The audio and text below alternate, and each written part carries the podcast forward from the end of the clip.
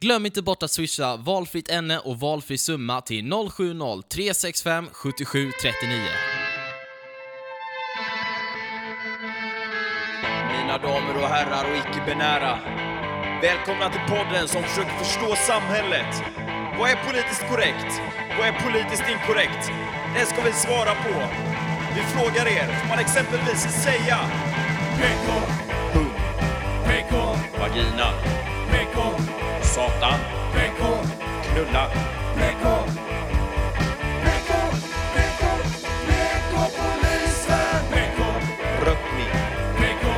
bajs, fetto, anus.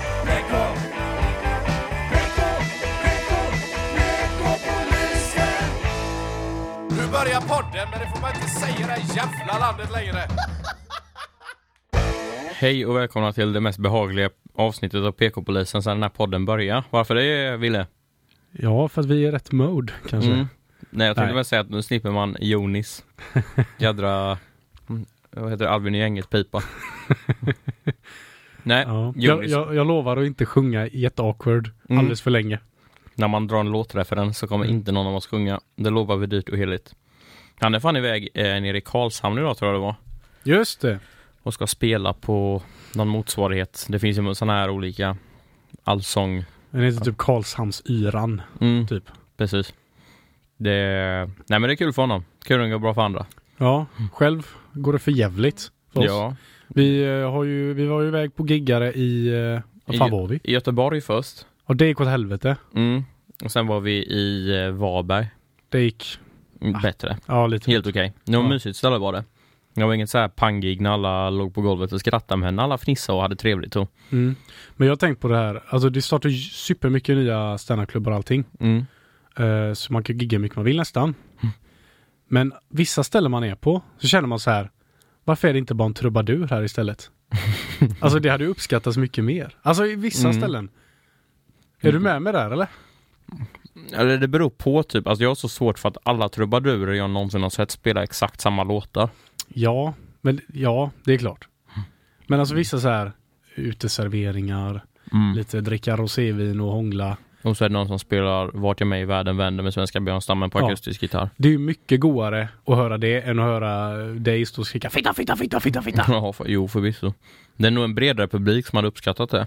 ja, Men tyvärr så kan ju inte jag varken sjunga eller spela gitarr. Alltså det är kanske är tur att vi har såna jävla soc-ställen så du kan komma och, Ja, precis. och göra din konst. Ja, exakt. Stå där och försöka göra mig lustig. Mm. Det är fan konstigt ändå stand-up. Alltså man, det får man ofta höra när man sitter och pratar med folk, kanske vid ett gig. När de säger som så här, det är så modigt att gå upp på scen. Och skoja. Fan är det som är modigt med det? Malala är modig. Hon är supermodig. Som tog striden mot, är det Pakistan han kommer ifrån? Pakistanska regimen att alla kvinnor ska få utbilda sig. Och med risk för sitt liv. För att de har så sjuka, alltså sjuk syn på, på kvinnor där. Ja. Nu fick hon ändå fredspriset. Mm. Så När det- får en stand-up-komiker fredspriset hennes? Anton Magnusson. Han vågade säga sanningen. Fast Obama fick väl fredspriset för han slutade kriga. Mm. Då kanske Anton Magnusson kan få det för han slutar säga att man ska knulla barn. Eh, Men det är också en sån sak just när Obama fick det. mm. Nu det sen fick inte... Ja, var det inte typ EU eller FN som fick det för något tag sedan med?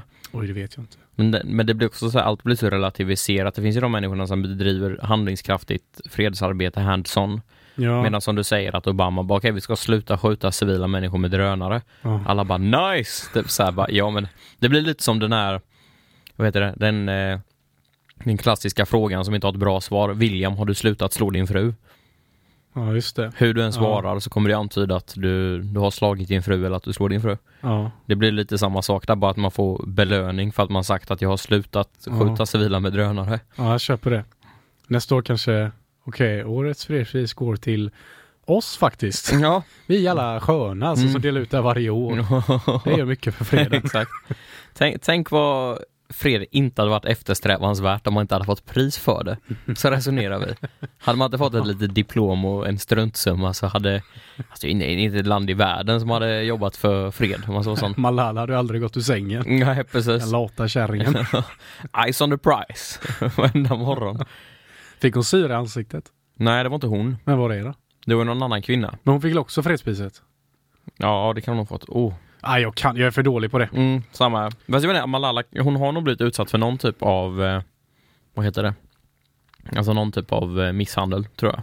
Ja, men det var ju någon som fick syra i ansiktet. Men det Tänk- borde man ju sett på henne, tänker jag. Ja, det var Nej, det kanske inte hon, det kanske var någon annan. Mm. Fan vad sjukt om de skriver så i Aftonbladet, bara hon har fått syra i ansiktet. Och alla bara, oh vad hemskt. Så är det bara LSD. ja, hon är ju svinbäng alltså. Ja, precis. Hon är helt jävla galen, den tjejen alltså. Rosa elefanter och världsfred. Ja, herregud. Ja. Ja, nej men uh, giggen, ja det var lite trögt tycker jag. Båda giggen. Om vi går tillbaka till det snabbt. Men Ja. eh, Men jag tycker ändå, alltså på, i Göteborg var det som så här. Jag tappade mitt tempo helt och kom av mig och grejer. Det var, det var inte kul. Nej, och det gjorde jag nog också.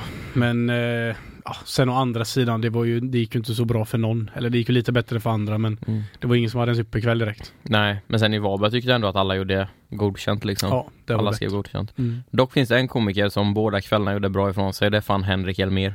Nej, Henrik Elmer. Henrik Elmer. Ja. Inte Elmer. Elmer. Elmer kanske det. Elmer. I alla fall, alltså om ni inte har hört honom någon gång så har jag kollat. Det finns rätt mycket med honom på Youtube. Ja, det finns de här gamla slängde i brunnen va? Mm, det finns också en Stockholm del Live. ganska så nytt. Det finns någon gammal Stockholm live, men det finns någonting som jag tror är ganska så nytt. För jag kände igen någon rutin han körde där gentemot när jag sett honom live och köra. Det är så jävla eget, alltså du, du hittar inte den sortens stand-up än som du liksom scrollar Netflix-utbudet. Med reservation för att jag aldrig scrollat Netflix-utbudet på stand-up, men Nej. Men man får väl säga att det är ju väldigt nischat, hans humor. Ja, Men jag tror det är många som skulle tycka om det. Ja men det blir på något sätt, alltså så han har ju ett helt persona. Eh, det, alltså, jag tycker ju så, så här i alla fall, det, det kanske inte är så han tolkar sin egen stämma, men jag tycker det är väldigt alltså det är så surrealistiskt liksom. Ja, ni måste nog kolla för att fatta det Mm. jag. Men det är väl värt, alltså som Ja. sagt det finns en sån här Stockholm live-klipp på typ tre minuter. Om man gillar stand-up, vilket jag tror ganska många gör som lyssnar på oss, Mm. så är det väl värt att spendera tre minuter och lyssna på honom. Och om ni inte gillar stand-up så ska vi prata om något helt annat. Annat.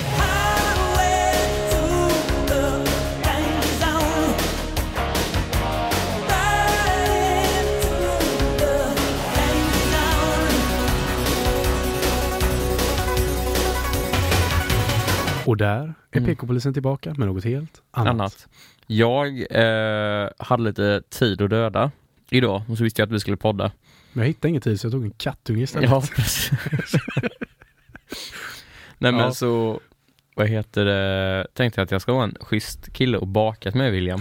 Just det. Så när William kom in här så är jag så jävla stolt och säger att jag har bakat chokladbollar William. Och han bara, mm, det är ju havregryn i dem. Det kan inte jag äta. Så ännu en gång har man gjort det till här.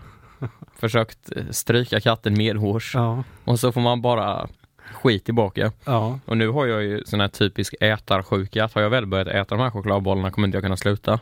Mm. Så ungefär när podden är färdig kommer jag ha tryckt i mig typ. Hur många kan det vara? 13 chokladbollar. Jag har också sån ätarsjuka. Om jag väl börjar äta chokladbollar så kan inte jag sluta Mm. skita. jag är ju då glutenallergiker om någon har missat det. Nej men det, någon gång kommer jag ihåg, då gjorde jag mig till lite, du vet en gång när du skulle komma hem till mig och jag gjorde så här eh, Lök. fläsk. Ja, då hade jag tagit sånt här, vad det heter, sånt mjöl, inte glutenfritt mjöl, det var något annat. Alltså potatismjöl typ eller? Majsena? Nej, fan, finns det inte, inte, dinkelmjöl är fortfarande gluten va?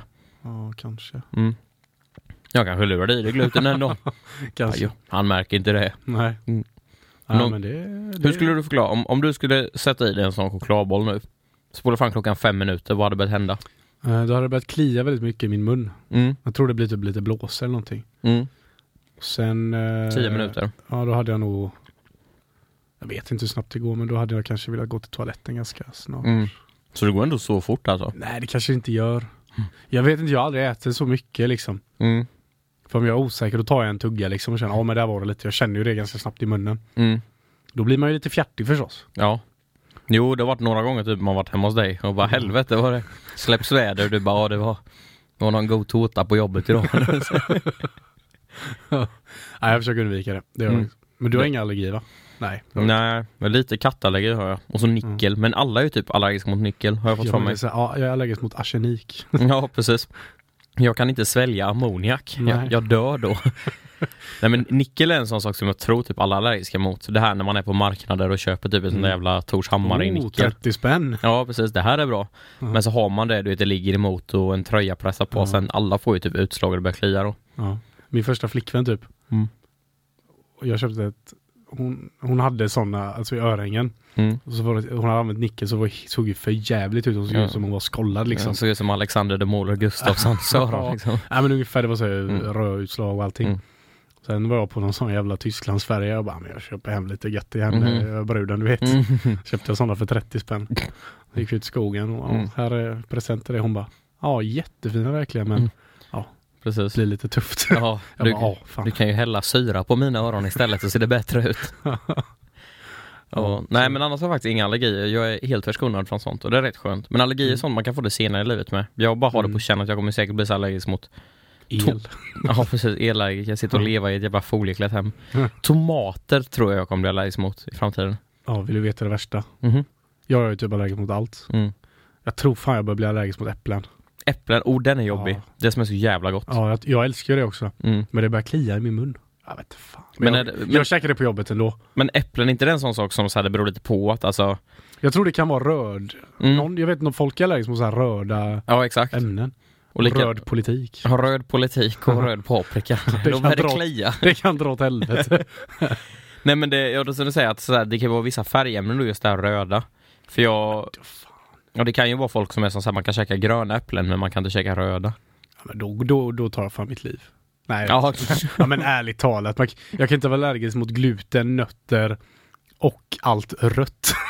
Alltså jag, alltså jag har en Vad kompis, fan? jag behöver inte nämna hans namn, men han är sån, jag skojar inte, han är allergisk mot allting. Han la upp en så jävla rolig grej, du vet när det var populärt med den här FaceApp, där man skulle se gammal ut. Ja. Så la han upp en bild på när han hade råkat få i sig tofu en gång. Han bara, jag var på det här innan det blev populärt typ. Och han ser helt förstörd ut i ansiktet. Som en jävla bulldog som någon har liksom så här frontalkrockat med liksom. Ja. Men han, han är verkligen sån så här, det, jag vet inte, jag har nog aldrig bjudit honom på mat. Men eh, jag skulle typ aldrig våga det, för det är liksom, det är allting. Mm. Man kan typ sitta och käka en fruktsallad som egentligen bara är vispgrädde. Bara, har det varit banan nära den här? Bara, mm. Ja. Ja, då får vi avbryta nu och åka till sjukhuset. Bara, ja. Det är ändå alltså, rätt sjukt med allergier, att det finns vissa saker som är så jävla vedertagna för vissa människor. Typ som så här jordnötter. Jag Mm. kan ju lätt sitta och trycka i mig en jävla massa jordnötter. Mm. Sen finns det ju vissa människor som är man lägger en jordnöt under deras kudde och sen så vaknar de aldrig igen. Mm. Då var min fråga, varför lägger du jordnötter under folks kuddar? För jag inte tycker om personen i fråga. Och hoppas att de är jordnötter. Ja, precis. Och jag har jordnötter under min kudde? Nej, ingen aning. Ja. Men, så du är också allergisk mot nötter? ja, fast inte jordnötter. Nej, är det Det är mandel typ eller? Ja. Det är ju två olika nötter. Det är också så jävla konstigt. Alla är allergiska mot jordnötter, men inte jag. Nej. Jag har alla andra nötter istället. Men Det är ju jävligt gött, jordnötter är typ Ja. det bästa. Ja, det är, jag, jag hellre det än tvärtom faktiskt. Ja. Jag Det-. Det har jag så jävla svårt för, alltså det finns ju vissa människor som är som så här om man, om det ska vara en så här chillkväll typ och bara kolla film, spela tv-spel eller någonting. Mm. Som får för sig att man ska köpa en nötmix. Fy fan. Ja. Med russin och skit i. Mm, Det är ingen jävla nöt. nej. Vad, vad, alltså så här, egentligen typ, vad, vad fan är en nötmix för någonting? Det är ju, det finns ju inget som helst, alltså, alla nötter är ju goda i sig typ om man saltar och bränner dem och sån skit. Ja, Men det finns ju inte en människa som bara går och plockar ner ett jävla ekollon och börjar käka. det är så gött. Ja, då blir det nötmixgubbar. Bara, åh vad gott. Och bara, där har du så en kokosnöt och två jordnötter. Ja, Kokosnöt, jordnötter, kastanjenöt, alla möjliga nötter man kan hitta. Och en punkula. Nötter pratar om nötter, vi kommer inte längre än så. Du sa att du hade något ämne. Ja, jag har ett ämne som eh, min eh, sambo Amandas bror och jag, han lyssnade på podden förut i alla fall, jag vet inte om jag gör det fortfarande, Mm. kanske. Men han eh, tyckte vi skulle prata om eh, supporterkultur. Ja just det, det är lite på tapeten nu med ju. Det är det va? Mm. Eller, alltså fotbollssupporterkultur. Ja, det är väl framförallt fotboll då. Men man Mm. kan ju ta jämförelser med hockey också. Mm. För eh, men grejen med, med fotbollssupporterkulturen är väl att det bråkas mycket fast ändå inte. Fast Nej. när det bråkas så förstör det mycket liksom. Polisen vill väl få det att framstå som att det bråkas en jävla massa medan det finns det i andra läger rätt många supportrar som menar på att det är typ, det här är någon så här frontalattack från polisen för att de mindre störningsmoment blåser man upp så att man vill, Mm. ja men höna av en fjädrade. Mm. Jag tror, alltså från polisens håll så hade de nog velat spela för stängda läktare. Precis. Bara för människor som inte kan röra sig. Nej men det, jag tycker det är lustigt för man har ju ändå en del vänner Mm. som är fotbollsfanatiker. Jag följer rätt många på Twitter som är ganska inbitna djurgårdare framförallt. Mm. Eh, och de har delat mycket artiklar och sånt kring det här med supporterkulturen och jag har i alla fall fått bilden av det som jag sa innan då att polisen vill på något sätt göra en höna av en fjäder att de tycker det är jobbigt typ med störningsmoment som bengaler Mm. eh, för att det förstör deras arbete. Mm. Men man målar ut det som att det liksom, det är så mycket mer problem då att det är typ våld efter varenda match och sådana saker. Mm. För det finns väl egentligen ingen fotbollssupporter, tror jag, som alltså normalt funtad som tycker att det ska bli slagsmål på matcher, att man ska... Nej, det är ju, men som sagt, det är ju som alla säger, det är ju få Mm. som förstör mycket liksom. Det är bara någon enstaka procent. Ja, det händer väl någon gång att någon drar en jävla avoga i huvudet på en åttaåring, men då Ja. är det så. Men om man säger, om vi ska lösa det här nu Anton. Mm. Ena hållet så skiter vi i att ta dit poliser, bara folk får köra vad de vill. Mm. Andra hållet, vi kör för tomma läktare liksom. Hur löser vi det på ett bra sätt Anton? Alltså kör man med tomma läktare finns det ju ingen så så här, fotboll kvar. Det kommer inte finnas ett företag som går in och sponsrar ett lag som Nej, förstås. inte drar in biljettintäkter. Nej, det går ju inte. Men jag vet inte. Alltså grejen är att jag har varit på eh, fantastiskt lite fotboll i mitt liv. Mm. Eh, men man har ändå sett de här matcherna och sånt och jag kan ändå känna att det finns väldigt många som kanske är, inte de här hardcore-supportrarna som står i klacken, men som ändå uppskattar att gå på fotboll och kolla på det. Mm. Och det är lite, alltså sen när det dras igång de här bengaleldarna och grejer, det kan vara häftigt att se på, men jävlar vad det rökar ner. Alltså när man sitter och kollar på Simor och sånt ibland, det tar liksom för fan Mm. 10 minuter spelad match innan man kan börja liksom se Mm. sidlinjerna typ. Men bengaler är ju, får man inte ha va? Ja, får man inte det Nej, längre? det tror jag inte man får ha. Mm. Men det är ju det på varenda jävla match ändå. Ja men då så här, alltså då får man väl ändå leva efter de reglerna. Jag tycker typ att Alltså bengaler, man har ju sett när de typ gör de här marscherna till Söderstadion Hammarby. Nu spelar de inte Mm. på Söderstadion längre då men Det är ju fräckt. mm. Och då kan du köra bengaler ut i det fria sånt. Mm. Men om man är på en arena där det finns tak och sånt, alltså jag menar Det ska ändå vara att alla går på fotboll på samma villkor. Alltså så här, man betalar för sin biljett, man sätter sig där man vill kolla på fotboll, när det är det Mm. man är där för. Och om någon då får för sig här, men mitt sätt att kolla på fotboll är att bränna av liksom en, en färggranat som Mm. påverkar alla andra att kolla på fotboll, det är inte rättvist. Nej. Ja, jag vet alltså jag fattar det och jag köper det. Men det är gött med bengaler alltså. Ja, jag, Jag skulle, aldrig, jag skulle aldrig bränna av en själv men det är kul att se liksom. Ja, men alltså, jag tycker också så här, det har sin charm så, men då, i och för sig då har jag aldrig suttit heller i de där jävla rökmolnen liksom. Nej. Jag tycker också det är asfett med bengaler. Vi har gjort lite sånt på högskolan när man gör lite coola promotionbilder och sånt. Mm. Det är svinfett. Nu var det inga bengaler. Det Var ju det bara, inte? Nej, det, nej, nej, det var bara rökgranater. Jaha, vad är skillnaden? Bengaler brinner ju så in i helvete. Ja. Det blir det här starka ljuset typ. En rökgranat. Alltså, jag tänker att den bara... Eh, och den brinner väl också lite men för Mm, att få bara få ut röken. Så det är inte riktigt samma sak. precis. Men, eh, ja, men det är fräckt som fan men, men ja, det är ju inte hållbart kanske. Nej men jag, jag letar efter någon metafor i mitt huvud nu. Som, om man säger det att, fast det är inte heller på något sätt, alltså fören, alltså det, det är ingen bra metafor. Det, det här är jättelångsökt, men om man bara leker med tanken att man ska gå på bio så, så förutsätter man ändå att alla som betalar en biljett in till biografen, deras primära syfte är att kolla på filmen och få se den. Mm. Och om det är någon då som anser att så här, jag kollar på filmen bättre om jag får sitta och kommentera filmen högt i ljudet Just. under tiden. Mm. Då är det som så här, ja visst, det kanske är ditt sätt att se det, men det är ju också att alla andra runt omkring dig som kanske bara vill se filmen utan att prata högt och ljudligt Mm. också tar skada av ditt sätt att se den här filmen. Just det. Men då säger vi så här då Anton. Mm. Vårat fotbollslag och vår arena, Mm. Brunkers Boys, Brunke boys. Brunke Boys. Aha. Då tar vi bort alla bengaler. Mm, det kan jag köpa. Vi kör- vi man, kör. man får ha bengaler utanför arenan Ja, det, man man. det kan inte vi svara på liksom. Nej, precis. Ehm, men nej, inga bengaler. Mm. Ut, ut, ut med packet. Ja, Brunke boys har svart och rött tycker jag. det är rätt coolt. Milan typ. Ja, det är coolt. Ja, det är coolt. Nej, men- och, men då kommer problemet vara att folk säger att vi dödar lä- läktarkultur. Mm. Då bygger vi en fet VIP-läktare där klacken stod. Så var bara, det löst. Tack för oss. Vad mycket kul vi Bara så företagsbiljetter. Mm. så här totalt sellout. Ja. Men det, i Sverige har vi det här, vad är det heter, 51% regeln tror jag i många föreningar, eller i fotbollen främst då. Mm. Har vi det? Ja, jag har förstått det som i alla fall, för jag vet att när det var... Fan vad lite vi kan om det här. Men Mm. ja. Där är det verkligen skjuter från höften, men som Ja. sagt, det, vi har aldrig påstått att vi kan någonting. Nej. Men eh, jag vet i samband med det här med arenafrågan var uppe i Jönköping, Mm. eh, när J Södra gick upp i Allsvenskan och det strulade med Stadsparksvallen för den ha- hade tydligen inte rätt standard för att få spela i Allsvenskan. Jada jada.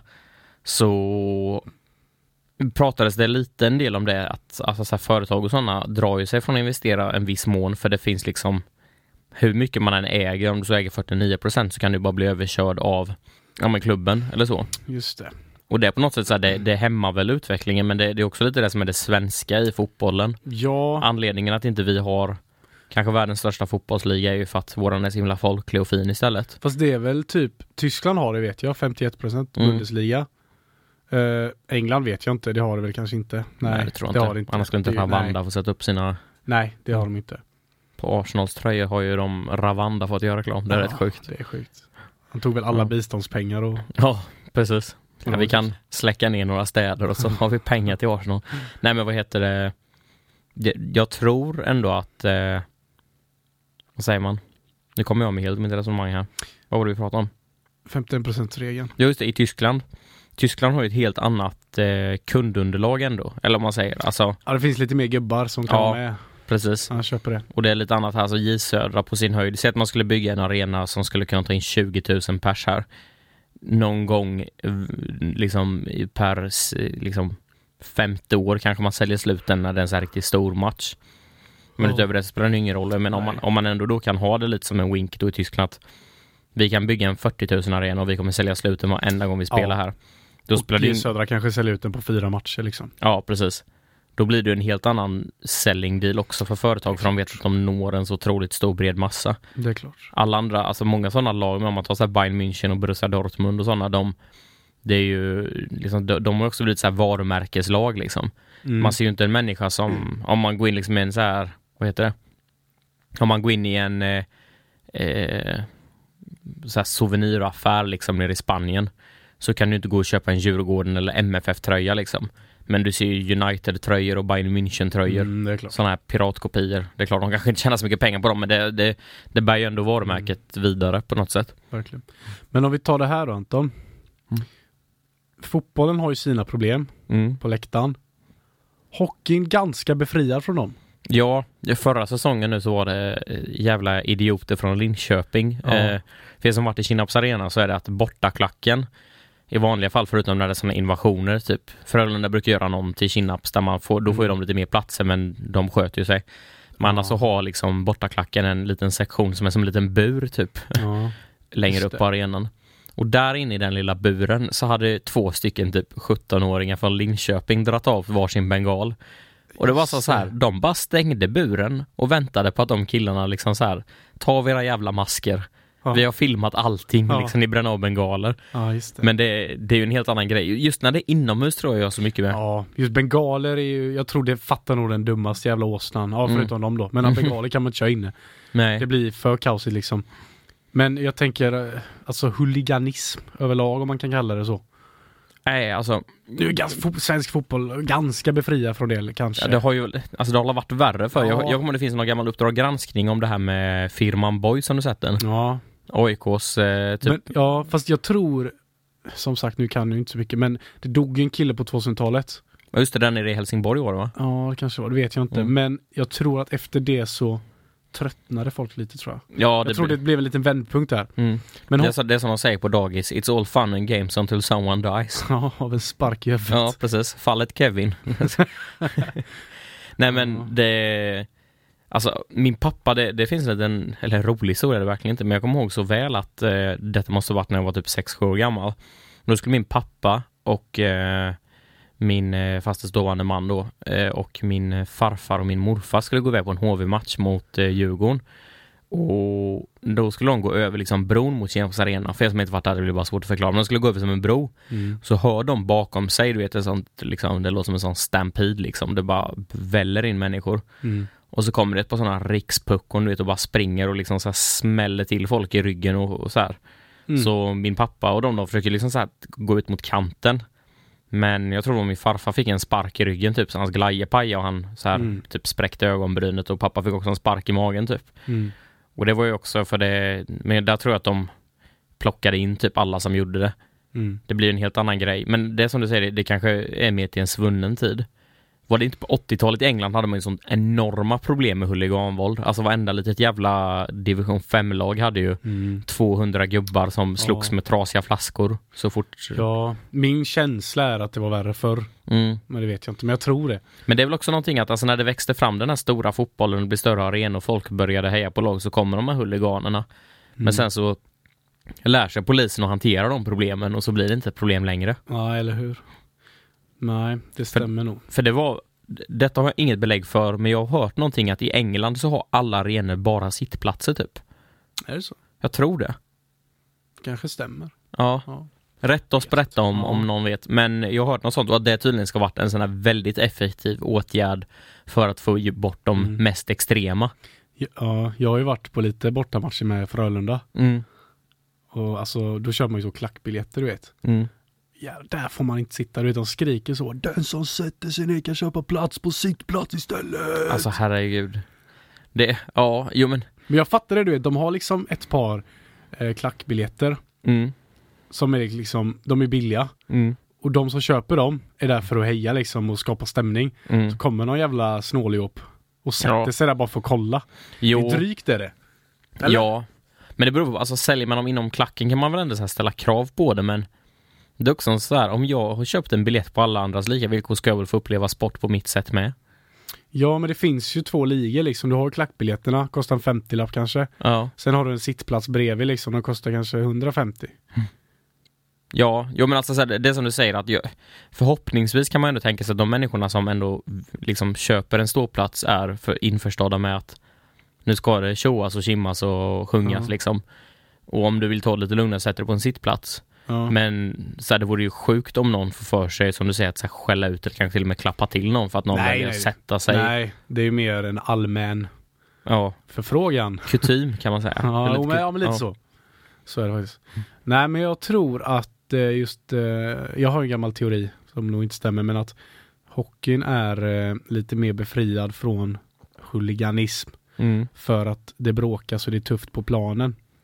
Ja, man, Alltså du får utlopp för din ilska på annat sätt. ja, man, man får se sin spelare nita motspelaren istället. Ja, och trycka till med en fet jävla tackling. Att de löser det på planen lite mer kanske. Mm. För om någon gör något drygt, inom parentes fittigt, Mm. på planen, då kommer han få känna det. Ja, precis. Jag vet, Joel Lundqvist i Frölunda, han är inte så bra på skridskor du vet. Nej. Så han åker bara rakt in i sargen med en kille emellan liksom. Åh herrejävlar. Ja. Han, han tänker inte ens på pucken typ. Nej. Eh, och då får man kanske lite utlopp på ett sånt sätt. Medan fotbollen så gör man ju, händer inte så mycket tufft på planen liksom. Precis. Så man inte får det. Det sker ju till och från i MMA att det så här bryter loss lite bråk bakom kulisserna men då är det oftast att det finns så himla mycket bad blood sen innan liksom. det är klart. Men Mm. är det lite show också? Men ja, i vissa fall tror jag 50-50, lite så kanske? Vissa, alltså, det, jag tycker det blir ganska så uppenbart, alltså säg vissa fall när det är show, att man nästan märker på dem att sen nu är det trash talk och man puttas lite i omklädningsrummen för att få upp liksom hypen för Ja. matchen. Men nu det, det kanske mest kända är den här när Khabib eh, spöade Conor Ja, McGregor just det. och det bröt loss sånt helvete, men det är så här, det är ju inget show. Alltså, Nej, det är det ju inte. det var ju rätt uppenbart att Khabib ville ju gå ner och liksom slakta varenda människa som hade stått i Conors hörna Mm. där. Mm. Det måste vara sånt jävla fall från Grace där, så för att gå in där, det är helt lika liksom. Och så har din gubbe förlorat och sen kommer deras fighter flygandes ut och bara nu är det din tur din lille jävel. Din lilla jävla råtta. Du har Ja. masserat den här killen. Ja precis. De där händerna ska du inte kunna massera med någon gång igen. Ja. Fan. Men jag tror i Brunkers Boys, mm. hur länge har vi spelat in? eh, typ en halvtimme. Men i alla fall i vårt lag Brunkers Boys och deras arena. Jag tror vi, vi får inte döda stämningen heller. För det var det Amandas bror snackade mycket om att i Sverige har vi en jävligt god kultur. Mm. Och svenska fotbollskulturen är ganska bra liksom i jämförelse med många andra ligor i Europa. Mm. Och den får man vara försiktig med. Alltså att man inte dödar den helt och hållet. Ja, när man måste värna den ömt. Men då är det ju som så här, alltså jag, som sagt, jag är inte på mycket fotboll. Men om hela den kulturen bygger på att man måste få bränna bengaler så att hela arenan röks in. Det är inte, alltså så här, då känns det, då är inte kulturen så jäkla genuin. Men det, det tror jag inte det handlar om just det, att man ska Mm. få bränna bengaler. Men det handlar om, för att stoppa bengalerna Mm. så måste du också döda en del av supportkulturen. Alltså det blir, eh, vad heter det, eh, casualties. Mm. Alltså det blir... Eh, Civilian casualties. Ja, men Mm. lite så. Att det tar andra delar av kulturen, supporterkulturen som tar stryk liksom. Men, blir, ja, men i så fall då om man säger det här, för att jag antar att mycket av det man kommer åt är det här med ultras och liknande. Ja, Så, alltså, de har ju sitt sätt att uppfatta hur man ska vara en supporter. mm. Om du inte fyller upp till de kraven så, så är det inte värt det längre då, eller? vadå? Men så här att, om man bara leker med tanken att man skulle göra ett, ett tvärstopp på det, alltså så här bara, där vill ju verkligen inte jag heller, men att nu är det sittplatser som gäller. Man får sjunga ramsor och klappa, men det är liksom inget där hoppa runt på läktaren, inga bengaler eller någonting. Är det så här, nej, då skiter jag i att supporta mitt lag. Ja, men till slut Mm. blir det nog så. Tror jag. För, men typ nu, det senaste med det här var ju när polisen bonkar på folk. Ja, just det där utanför någon match. Ja, det var ju rätt sjukt. Jag får din telefon bara. "Eh, Vad, vad ska du ha den bara? Du, ska jag knäcka fingrarna på det eller? Mm. Det, Ja, mm, och någon fick en batong i ryggen när han gick liksom. fy fan. Och ja, alltså vissa kan nog förtjäna en batong i ryggen liksom. Mm. Alltså det finns de som gör det, men jag tror inte jag vet inte om de som fick det förtjänar det liksom. Nej. Men eh, jag tror det kan bli om man är polis liksom och här, här har du 500 till 1000 pers som liksom då slår man nog lite hej vilt på vem Mm. som helst. Att inte vi tagit upp det, du och jag var ju på fotboll i Polen. Det tror jag vi har snackat om faktiskt. Ja, jag var inte på podden. Men där var det ju, om man bara snabbt sammanfattar. Alltså, en halvtimme innan match, det som hände den halvtimman hade ju fått hela jävla läkta Sverige att gå ut Mm. i strejk typ. Mm. Det var för fan en kvinna som höll på att bli misshandlad för hon hade motståndarlagets halsduk. Ja. De brände varandras halsdukar och alltså det var, Ja. det var typ som man blev lite nervös. Jag tänkte som så här. Tänk om det kommer du vet, någon sån här räd nu, du vet att de smyger ut och kommer bakom. Vet, vi kommer Mm. Ja. ju stryka med som fan. Du sitter där stolt med din Arca Gdynia-halsduk. Ja, precis. nej, nej, Lech Poznan när det gäller, jag lovar, jag lovar. Jag har bytt. Ja. Nej men alltså så här, det, då tyckte jag i alla fall att det här är ju obehagligt liksom. Ja, Det, dit skulle inte jag vilja släppa med min son på en fotbollsmatch. nej. Och det, jag vet att i Polen har ju varit extremt. Mm. Så nu är ju alla inburade. Ja, Alla bortasupportrar är inburade. Det precis. vet jag. De är st- stora problem. Ja. Jag tycker sånt är lite kul. Alltså, nu blev så- ju inte hon misshandlad, hon, de drog ju halsduken ifrån henne så det blev inget farligt så direkt. Nej. Eh, och jag, alltså, jag vet inte, jag tycker det är lite kul med uppståndelse, man får sitta och kolla på. liksom. Ja, det är lite, lite, ja. Det är så hemskt men det är lite kul med drama så länge en själv inte behöver bli involverad i det. Ja, Ja. det tycker jag i alla fall. Men det var så här, i ens huvud så börjar man ju tänka worst case scenario. Bara, Okej, tänk om det bara stormar ut rödsvarta tröjor på Mm. läktaren nu. Mm. Alltså så här, och det här liksom, det är polska huliganer, de käkar ju sådana som mig till frukost liksom. Vad fan hade man gjort liksom? Jag tror bara var att lagt sig ner och få en spark i nyllet och sen somna. Jag hade nog fan bara hoppat ut på planen och sprungit till andra sidan typ. Ja.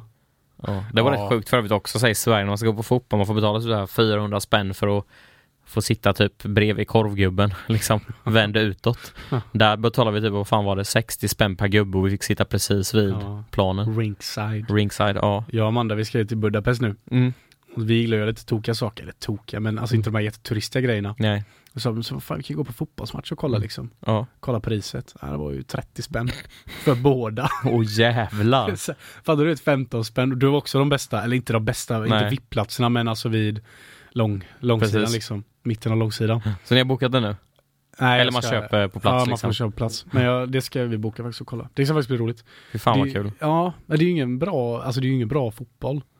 Men det är Nej. ändå Ungerns högsta liga så. Ja, alltså de länderna, det är ju ändå bra tryck på det. Det finns en så jävla bra, det finns ju en, en YouTube-kanal som heter typ Koppa 90 eller Kopp 90. Ja. Som är en YouTube-kanal som har någonting som heter Derby Days. Ja, just det. Det är jävligt kul och de är ju, jag tror de är i, om det är Serbien eller någonting.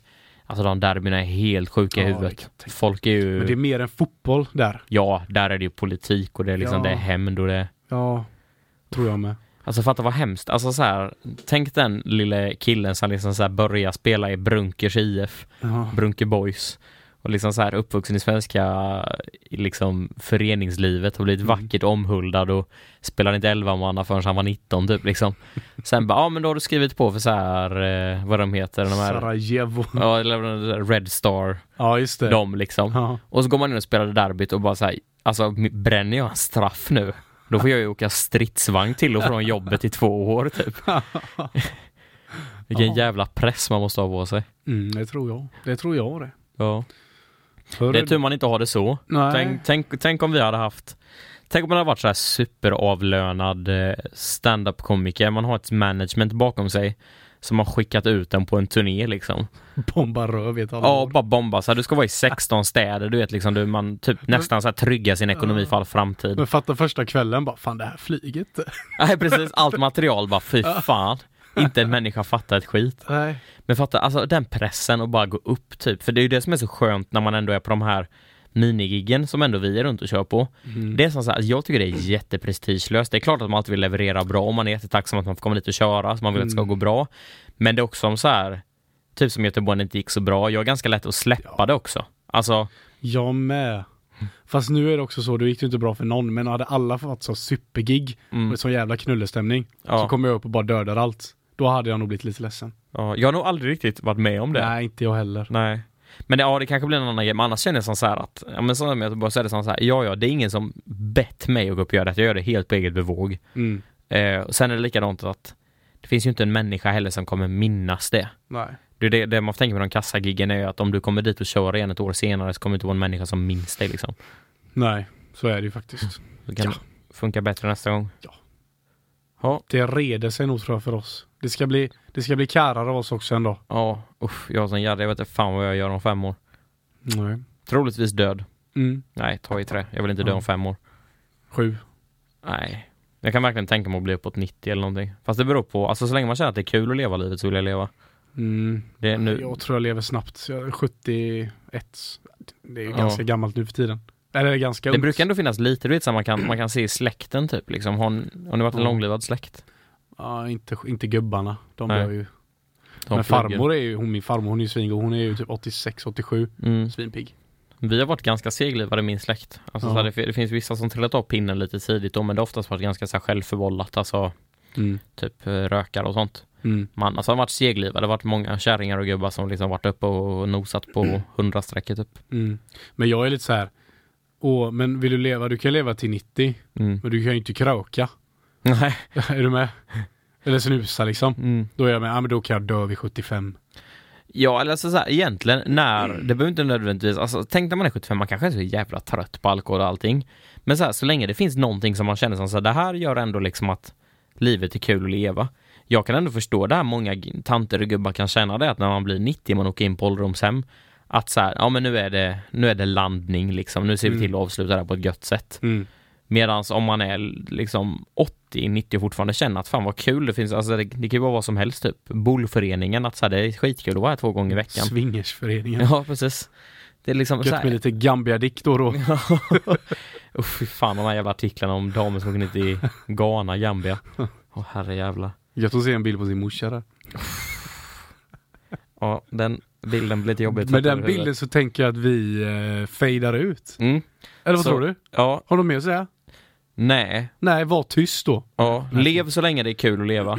Mm. Och om det inte är kul att leva, så försök hitta något som är kul att leva. Vi pratade om självmord för tre poddar sedan. Det hade varit så konstigt att säga att är det inte kul att leva så är det bara Ja. stänga igen boken. Men, men vänta ett par år i alla fall. ja, Du behöver inte göra det. Du behöver inte ha en kvart av tråkigt. nej. Sen när man är gammal, alltså när man är på ålderdomshemmet, då knarkar man. Tänker jag. Det, det har ju, ja. Det, Det tror har jag- vi pratat om Ja. i min familj. Ja, Eller min nya familj om man säger så. Ja, men det tror jag, alltså det kan jag ändå tänka mig att många har tänkt den tanken att när man är så här 85 bast, man har gjort allting liksom, Ja. allt sånt. Alltså då är det bara så här, okej allt det här som alla har varnat med för i 85 år. Ska man se? dör av det. Ja men gör, ja, Ja. låt mig det då. Ja, precis. Ja. Nu jävla åker vi. Det Ja. tycker jag är bra. Knarka när ni är gamla. Ja, det Hej. lämnar vi er med. Det är veckans budskap. Mm. Och... Eh, nej, jag trodde jag skulle säga något. Jo, den 9 augusti kan man se dig och mig i Borås. Ja. På Sagas terrass. Vi ska sitta där och söpa hela kvällen tänkte Ja, precis. Det är jättetragiskt. Ni kan komma och kolla på oss. Om ni är där innan 10 så kanske ni får se oss på terrassen, annars sitter vi nog utanför och bråkar med någon vakt. Ha det gott! jag. Hej då.